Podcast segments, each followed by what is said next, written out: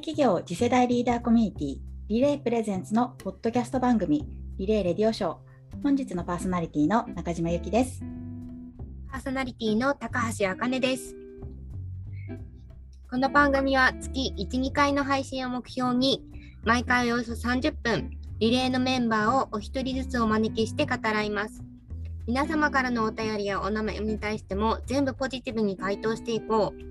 みんなで1週間元気に乗り切っていこう。そんなトークプログラムとなっています。早いもので、え第8回目の回となっておりますリレーデリオショー。この番組を通じて少しでもリレーを身近に感じていただければと思っています。さて、えー、今回はゲストにリレー第3期、えー、富士通株式会社の杉山彩さんをお招きします。前回ゲストのトラスコ中山の平野さんからのご紹介になります。え、今回今回はパーソナリティ含め皆あのリレー3期リレー第3期のメンバーでお送りします。それでは早速杉山さんをお呼びしないしたいと思います。杉山さん、本日はよろしくお願いします。はい、杉山です。よろしくお願いします。お願いします。はい。お久しぶりです。久しぶりです。こんな場に呼んでいただいて、あのもう光栄そのものでございます。いえいえ、ありがとうございます。まあ、年始のあのお忙しいタイミングにお時間をいただきました。そしてあの結構久しぶりにあの元気な杉山さんの顔を見られて私は幸せです。ありがとうございます。皆さんに声だけのお伝えで本当にあの残念な感じなんですけれども。あの元気をお伝えできればと思っています。はい、では、えーと、ちょっと最初に、えーと、杉山さんから、えーと、簡単に自己紹介と今の取り組まれているお仕事について少しお伺いできればと思っていますがいかがでしょうか？はいえっと、名前、杉山彩と申します。で、えっとまあ、入社以来、ずっと、まあ、富士通で1社しか、まあ、一応経験がありません。で、まあ、一応、世の中的には、まあ、システムエンジニア SE って呼ばれる職種ということになってます。でただあの私結構初めプログラムしてたんですけど早い段階であんまちょっとこれ得意じゃないなっていうのに気づきまして、もうあのどちらかというとその提案とか業務コンサル系の方にずっとこう仕事のあのキャリアを振ってきてるあのような感じです。で今はあの食品のメーカーさんですね。はい、まあ、IT を使って、まあ、どうやって業務とか経営を良くするかというような、まあえー、企画とかプランニング、まあ、ちょっと業務改革コンサル的な仕事をずっとしてきてます。であの業界あんまり分かんない人だとよう分からんって言われるのであの大東さんあのリレーラジオで、あの、はい、ゼネコンに似てるって喋ってましたけど、はい、まあ、まさにあのほぼ一緒です。注文住宅建てるあのチームと思ってください。で、その中の職種だと、まあ、デザイナー、要はザハさんみたいな人と設計士のあの間ぐらいな。ザハさんほらデザイナーで、設計士はもう本当にじゃあ国立競技場をどうやって建てるんだってリアルな絵描いてるののちょうどザハさんと設計士の間ぐらいな感じな職種です。なるほど、すごくわかりやすいですね。はい、で、システムの業界にはあのプロジェクトマネージャーっているんですけどそれはもう現場監督、自分が手動かすんじゃなくて大工さんとか使ってスケジュールとコストと品質をコントロールする人がいて、でまああの大工さんとか本当に手を動かすような方が、まあ、いわゆる技術者とかプログラマーとか、あのそういうような、まあ、職種の人たちっていう、まあ、そそんな感じのイメージ持ってもらうと分かりやすいかなって思います。はい。りがとうございます。うん、なんか今の仕事を分かりやすく説明できるってすごいなって普通に思っちゃいました。ありがとうございます。よく分かりました。ありがとうございます。なんかデザイナーと設計士の間とかっていうと結構自由度もありながら難しい本当にね、ゼロから作り始めるみたいなちょっと難しいところかなとも思うんですけどそこに結構楽しみを見出してるっていう感じですか？そうですねうん、あのあそういう意味では本当に会社の経営とか改革の話をずっとしてる感じで、うん、でこれなんか自分語りしちゃっていいんですね今日ね。えー、よろしくお願いします。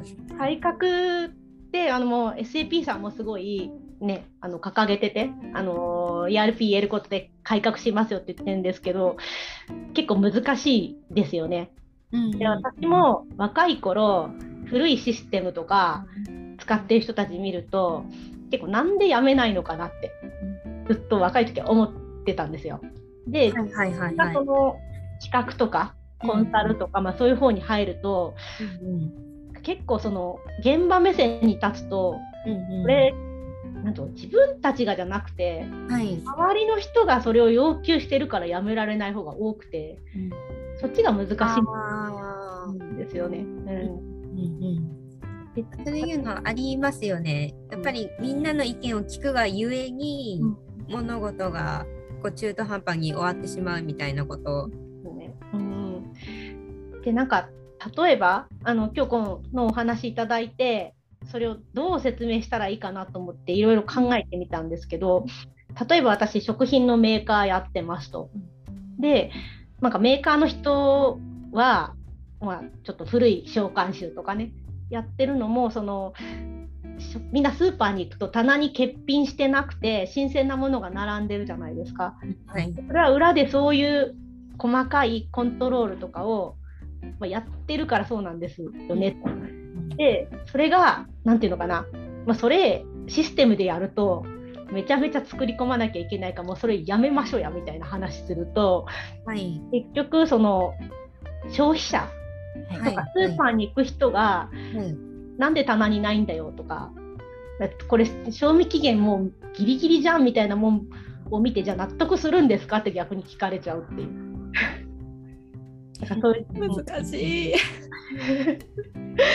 だからなんかそう私結構昔はまあそのなんでやめないんですかみたいなタイトルだったけど最近そういうのも含めて、まあ、改革は本当にしないとダメなんだけど、うん、なんかあんま気軽に言い過ぎるとそれをなんか私たちってこう売るのと消費者だから、うんはい、要求してる方でもあるんで、はい、自分たちやめれんのかって視点出すと実はそんな気軽に言えないなっていう。こうやればやるほどこう改革のジレンマを感じて、まあ、それをまた解決するのが面白いんですけど難しくもありって感じですね。本当ですよね。なんか全ステークホルダーが、うん、あの100%満足する回答ってやっぱりどんな場面でも結構難しいし、うん、満足不可能なんじゃないかっていうぐらいね。ね。うん時間もかかることだし満足できてできなくてもある程度こう妥協してもらうだったりとかっていうのを、みんながこう気持ちよく情報できるこの線引きのラインを見つけるっていうのが難しいところですよね。そうですよね。うん、本当にそう思いますね。で例えば、まあ、あの食品の話もちょっとしちゃうと、うん、あの日本ってすごい何て言うのかな言前主義なんで難しいんですよね。だから賞味期限切れてないかとかスーパーの人がこう棚とかチェックして切れそうなやつ撤去したりしてるので、うん、私たちはまああのそういうの手に入るし、うん、そういうのをわざわざちゃんとチェックするような仕組みシステム作るみたいなニーズがありますと。うん、なんかあのゆきさんなんか当然なアメリカのスーパーとか行ったことあります？はい。なんかぶどうとかぐじゃぐじゃじゃないです わかる。これ売るの？みたいな。そうそうなんですね。そうあと見たことなかった。穴開いて虫食ってるじゃんみたいなやつ山盛りですよね。へえ。うん。私アメリカ行った時に、はい、あの買ったそのスターバックスのコーヒーが賞味期限切れてたんですスーパーで。ほんで日本だとなんでこんななってんだってクレームもんなんですけどアメリカのスーパーに行ったら「うん」みたいな「じゃあもう一個新しいの持ってきたらいいんじゃないの?」みたいな感じになって で、うん、そうだからブドウとかリンゴも嫌ならそれ買わなきゃいいだけで自分でいいの選んだらいいでしょっていう多分ジャッジなんだと思うんですね。アメリカは多分その日本は言前主義だけど多分自己主義で切れてたら交換すればいいじゃん。食べて腐ってたら新しいのあげたらいいんでしょみたいな。アマゾンもその何でも返品できますけどそうですよねダメだったらただで返してくれたら代替品送るからで、うんうん、事後の対応をちゃんとやることで事前の対応を多分カットしてる。なるほど。その方が多分コスト的にも合理的だろうと考えていいそうなんですよねきっと。うんだからそういうのもあってあの初めのシステムの話に戻るとなんかそう海外のパッケージ持ってくると日本は言前主義でやろうとするのでなんかそれを揃えるのにお金かかりすぎちゃうっていうのは結構あの最近いろいろやってて感じてることでございます。なるほど、確かに。なんか日本人うはんこ事後だと、ま、我慢できなそうですよね。そうですよね。自分もなんかすごい言っちゃいそうですよ。うん、金さんのところもでも、まあ、建築はそういうのはないのかもしれないですけどやっぱりちゃんとできてるかってすごい多分チェックされるんじゃないんですか？ようなことはやっぱりあってやっぱり海外でアジアとかで物を作るという時にやっぱ日本の品質ってやっぱりすごくトゥーマッチなんですよね。うんもうどこまでも本当に耐久性とか、まあ、安全性施工の時の安全性とかやっぱり、まあ、うちのティミーズクオリティでぱりものをやろうとするんですけれどもでそれでコストも高くついてただそれを、まあ、発注者とかが求めてるかっていうとやっぱりそうじゃないんですよね。そこをどうやって割り切っていくかっていうのが結構課題になっていますね。ね。なんかね建築であるかわかんないですけどある程度その基礎とか土台はちゃんとしてないと作り直せないですけどあとは作ってみてちょっと不便だったらじゃあ引き戸やめて自動ドアにすればいいんじゃないの？みたいな多分なんかそんな感じなのかな海外も。そうそうそうなんかやっぱよく見るとやっぱすごい汚いじゃんみたいな現地って結構斜めになってるじゃんとかあるんですけどそういうのでもなんかまあ現地では別に大丈夫なみたいででも日本だったら絶対許されないとかになってるの結構ありますね。ありがとうございます。なんかお仕事の話もっと深掘りしたいところでもあるんですけど、うんうんせっかくあの第3期、えー女性女子会とは言いません婦人会なので なんかもうちょっと柔らかい楽しい話もしたいなと思って。そうですよね。あのお仕事の話に引き続き、あのパーソナルなところについてちょっとお伺いできればと思ってるんですけどなんかまあこのコロナ禍あの2年間ぐらい続きましたがそこの中でこう見つけた趣味だったりとかあと旅行も本来はすごくあの好きっていうのをお伺いしたのでなんかあの趣味だったりとか今ハマってることだったりとか少しあのお伺いできればと思うんですけど。そうですね。あの本来本来旅行が趣味なんですよ。うんで今ちょっとコロナで行けないんで、うんあのまあ、その前のちょっとお話みたいになっちゃうんですけどまあまあ例えばその山とか好きで秘境が好きなんですね。はいはいはい。なんか写真で見たことあります。Facebook かなんかに。これちょ山の中に行った時の写真で結局何もないとこが好きなんです。何もない。これ山っていうか、断崖？絶壁崖？そうそうそう。これねかっこよく見えますけど私半分ちょっとあのマジビビってますからこれ。っていうか、これあやさんなの？すごい。あの皆さんにはちょっと写真がお送れできないので大変あれなんですけど断崖絶壁にあやさんが立っています。なんかロープ握ってますみたいな。そうですね。まあ、とかね、あとこうこういうとこかな。あのパキスタンの写真があるんですけど、これちょっと私ないんですけど、すごい。なんかおじさんがトラックに乗ってて子供がいるみたいな、もうマジ何もないみたいな。何もないけどこれええどこどこ行ったんですか？パキスタンのどこ？パキスタンでパキスタンのフンザってちょっと。何しに？どこ右れを？上の方ですね。これもあれですか？うん山をめがけてどっか行った？山とか見にですね。でもとにかくこう人が行ってない何もないとこへ行きたいっていう感じですね。そうなんですね。でそうなんでそういうとこが好きなのかなって自分でも考えてみたんですけど、あの価値の逆転が多分好きなんですよ。で結局まあ一応私仕事してますと。はい。で収入も得てるんですけどはい。例えばこういうとこ行ったらうんその時100万円持っててもその人が社長だったとしてもはい。お金に自販機もないし商店もないんで、あの何の価値もないっていう。うんうんうんこのなんか矛盾というか逆転が楽しいというか好きなんですよ。あーなんか普段の生活とかがすごいちっぽけに思えてきそうな。そうそうそう。うん、でこの写真に写ってるようなこう子供たちとかに「何の仕事してんの?」って聞かれて「業務コンサルだよ」っつって「何それ美味しいの?」みたいな。そうそう。って言われてなんかいや自分はこういうとこ来たら実はそんなにその価値のある人間じゃないのかもしれないと思いつつなんかどういうふうに役に立っていったらいいのかなって考えるのが好きみたいな。すごい旅行にこう価値とか意義を見出してるっていうのがすごい素晴らしいです素晴ね。らしいですね。ねええちなみにさっきの崖はどこですか？竹はねあのこれ黒部黒部のえっとね下小山の廊下っていうところ。黒部渓谷のあこう方ですね。で黒部ダムって皆さんご存知だと思うんですけど、はい、あれダムの下降りたら川流れてるじゃないですか。こうせき止めて。る、川の先ずっと行くとこうなってるって感じです。へー。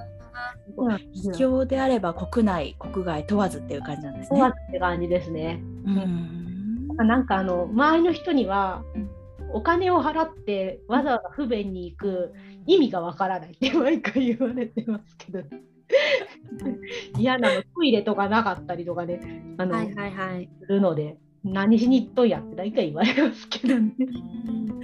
でもまあ時間の使い方だったりとかね自由時間の使い方は自由ですからね。うん そうえちなみに、えっと、じゃあ次のターゲットとかって何かあります？もう少しこう自由にこうあの旅行ができるようになったら次ここに行きたいみたいなところって。ああ好きそうですね。あのどこがいいかな？あのトカラ列島っていうのがあんま知らない鹿児島のパラレットはい。奄美と鹿児島の間にこうちっちゃい島がペペペペって並んでるんですけどそこに行ってみたいですね。あ島ですね。島ですね。週に週に1回しかか2回しか船が来ないみたいな。へえ。1回来ないと何もせず1週間島にいなきゃいけないみたいな。いうことになりますよね。行きたいなーって思ってますね。うん、めっちゃ面白そうですね。そうちょっとね変わり者なんですよ多分。みんな変わってるあ。いやでもこう私の友達でもそういう人がいてやっぱりパラオとかなんかそうそれこそ何もない島とかに行って帰ってきた時に銀座を見てすごいショックを受けたって言ってうんこんな買い物とかすごいしてるけどそれが何の意味があるのみたいな。そうその感覚です。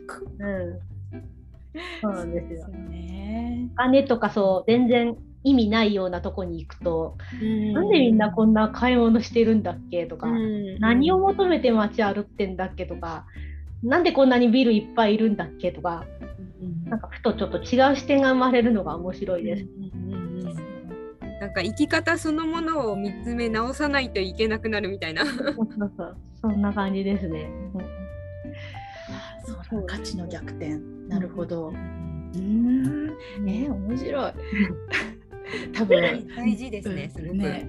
なんか本当にまた掘れば掘るだけこう魅力的なところ一面がいろいろあるあの杉山さんに。多分ひらあのえっと、前回のゲストの平野さんからご質問預かってるんですけど、なんかすごく私もあのわ分かるって思ったんですがちょっと質問に行きますね。はい あの杉山さんにバトンを渡された、えっと、平野さんからご質問を預かっていて、はい。でなんかあんまりしっかり話したことないんだけどイベント等でオンラインかな？少し関わる機会があって、あのすごい明るい方がでいらっしゃると。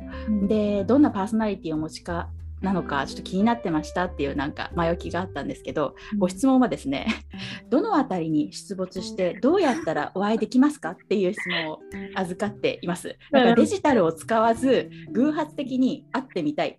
たまたま偶然に会ってみたみたいなのをあのしてみたいっていうことだったんですけど ちょっと言える範囲で出没エリアとか、大丈夫です。あの実は実在してなくて AI ですとかね。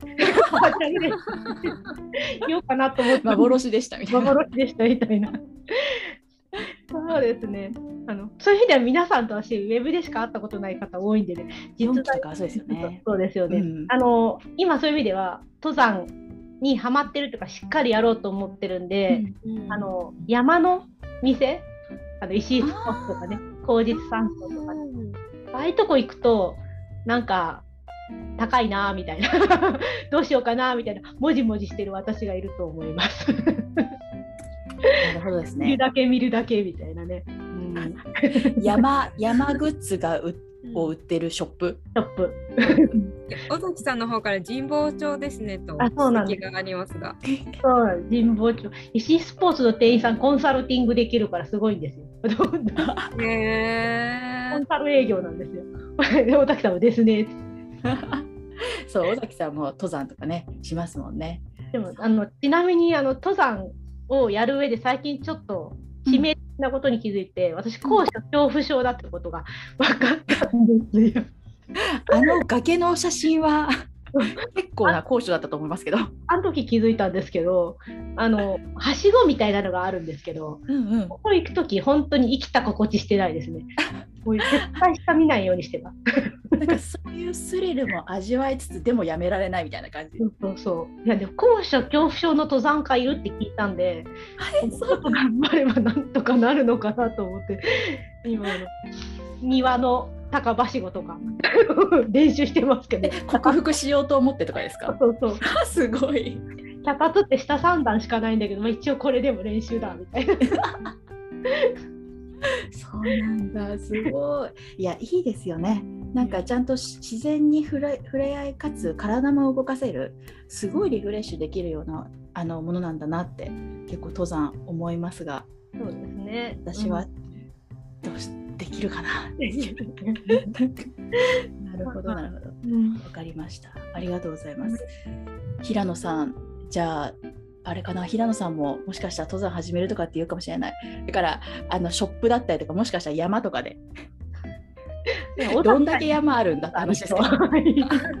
山であったらすごいですね。まだすごいですね。うん、そっかありがとうございます。そうなんですね。ありがとうございます。じゃあちょっとまたあのえっと次のちょっと質問に移らさせていただければと思いますが、あの皆様にあの未来について、えーのことについてあのお伺いをしていて、あの仕事でもさ先ほどお話しいただいたあの仕事面でも、あと個人的なこと、あの山とか次の山のチャレンジとかでもあの構わないんですが、えっと、将来あのこれをチャレンジしていきたいなって思っていることがあればあの教えていただきたいなと思ってます。はい。えっと、そうですね。あの、まあ、プライベートで行くと、うんあの剣岳にまだ登ったことがなくて、うんうん剣岳ってあの、今ちょっと写真出ないんですけど、尾崎さん、おおって言ってますけど、めっちゃ、ね、どこですか？どこですか？めっちゃ怖い感じのところなんですよ。ギジャギジャしてて。で、ロープ結こう持ったり名うんじゃないですか。そうそうそう。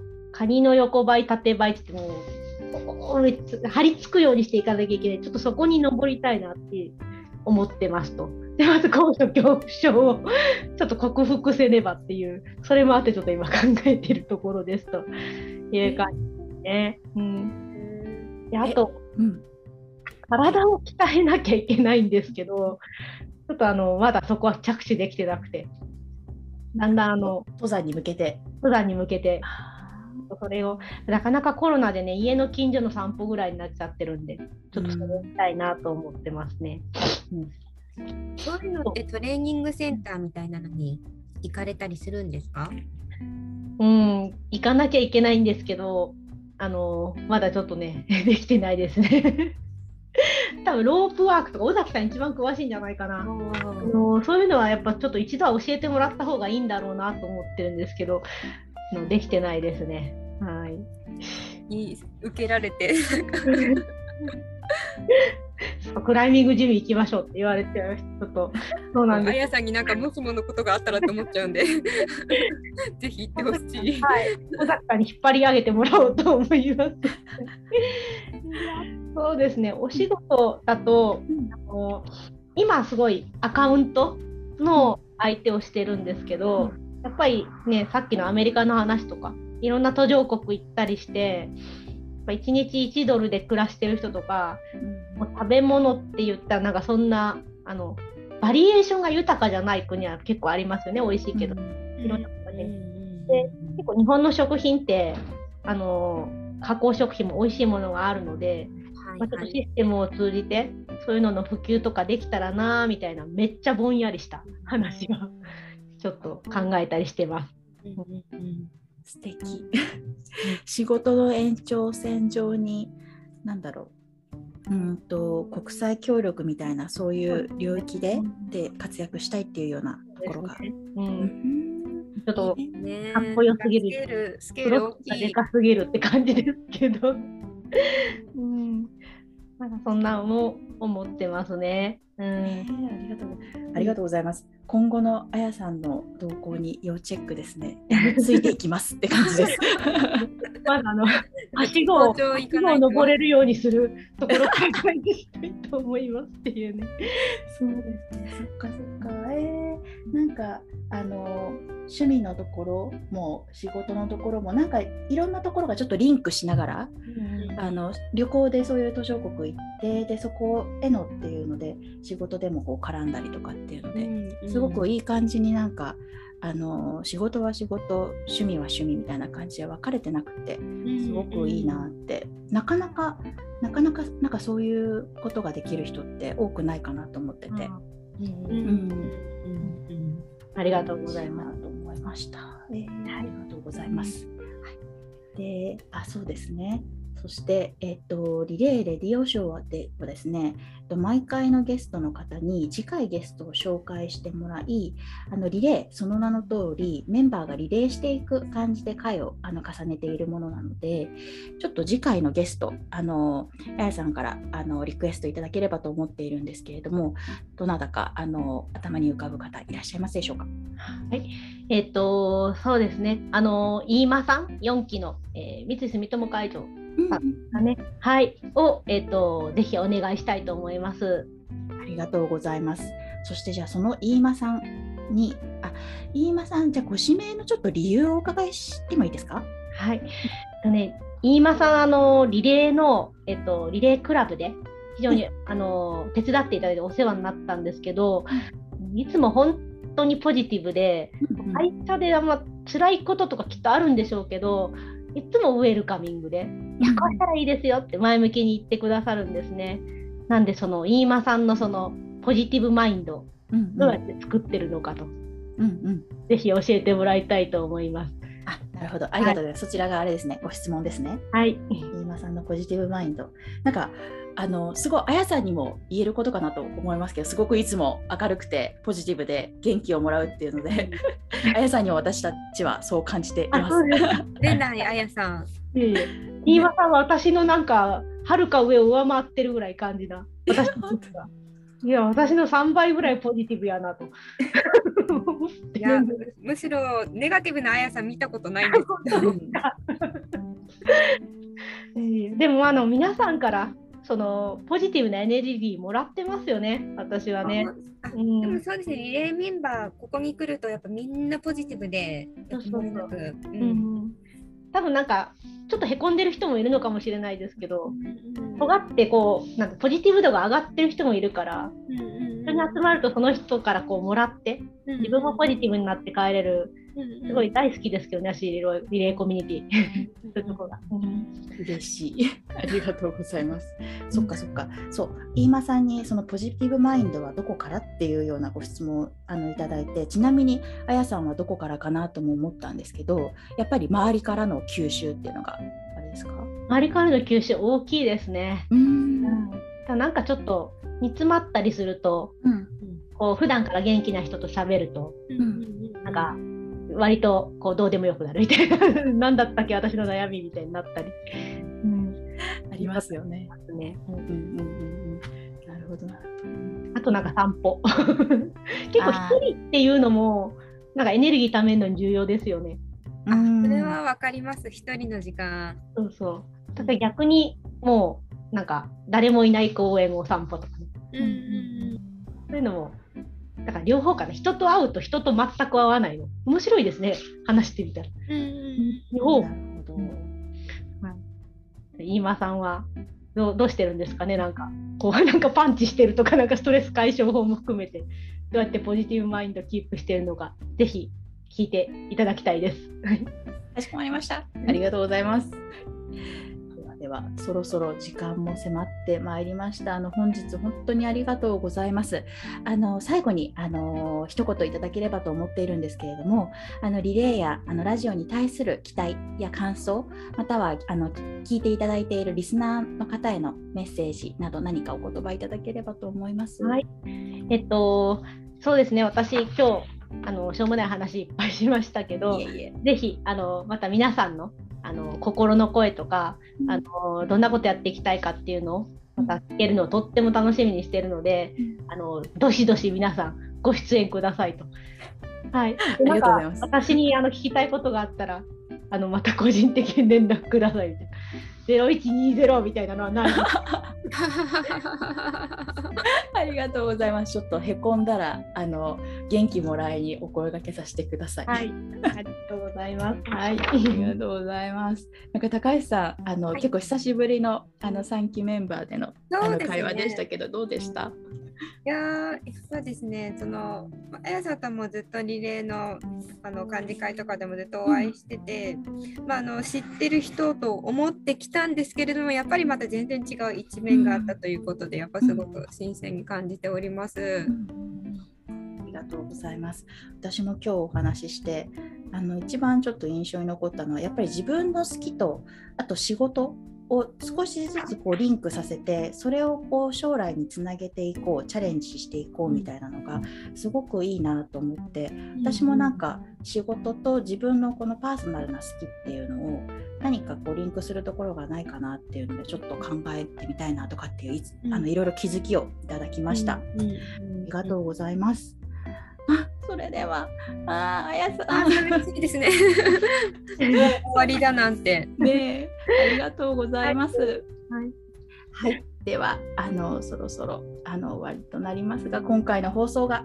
あの、皆さんの1週間乗り切るためのパワーになっていればと思います。リレーレディオショー、また次回放送でお会いしましょう。ありがとうございました。どうもありがとうございました。